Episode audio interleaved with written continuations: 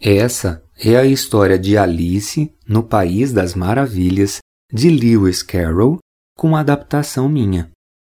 Capítulo 3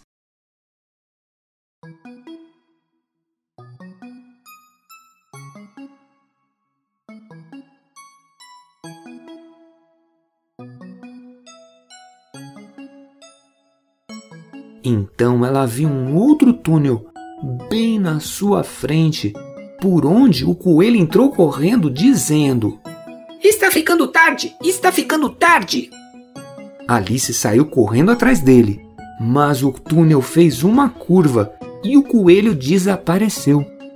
E ela então ficou sozinha dentro de uma sala comprida, com o teto baixo cheia de pequenas lâmpadas. Em volta tinha um monte de portas de vários formatos, de muitas cores e de muitos tamanhos. Alice tentou abrir todas elas, mas todas estavam trancadas. Hum, como é que eu vou fazer para sair daqui? Ela perguntou. Então ela foi até o meio da sala, onde tinha uma mesa de vidro pequena com três pernas. Alice chegou perto e viu uma pequena chave dourada em cima da mesa. Ela se animou e tentou abrir de novo as portas, mas as fechaduras eram muito maiores do que aquela chave pequena.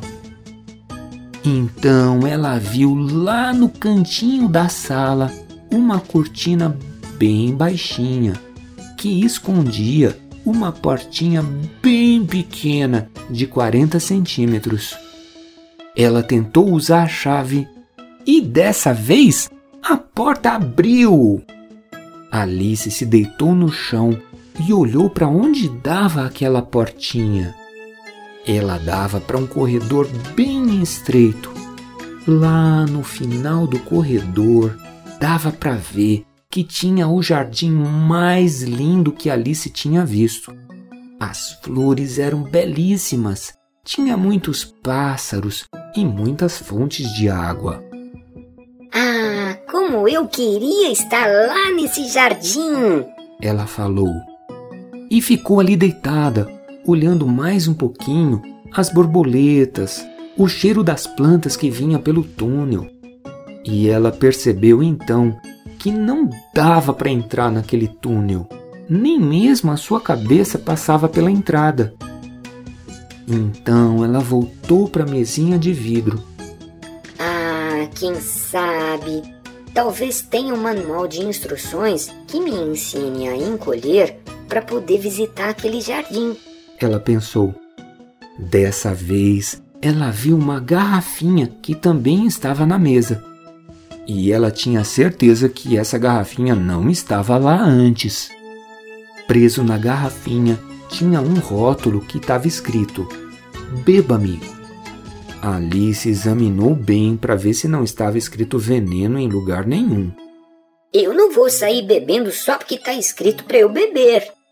Como ela não encontrou nada escrito que mostrasse perigo, ela decidiu arriscar e bebeu tudo. Ela gostou.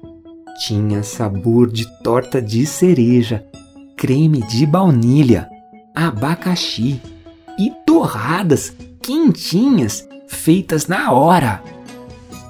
Nossa! Opa! Que sensação estranha! Parece que eu estou encolhendo.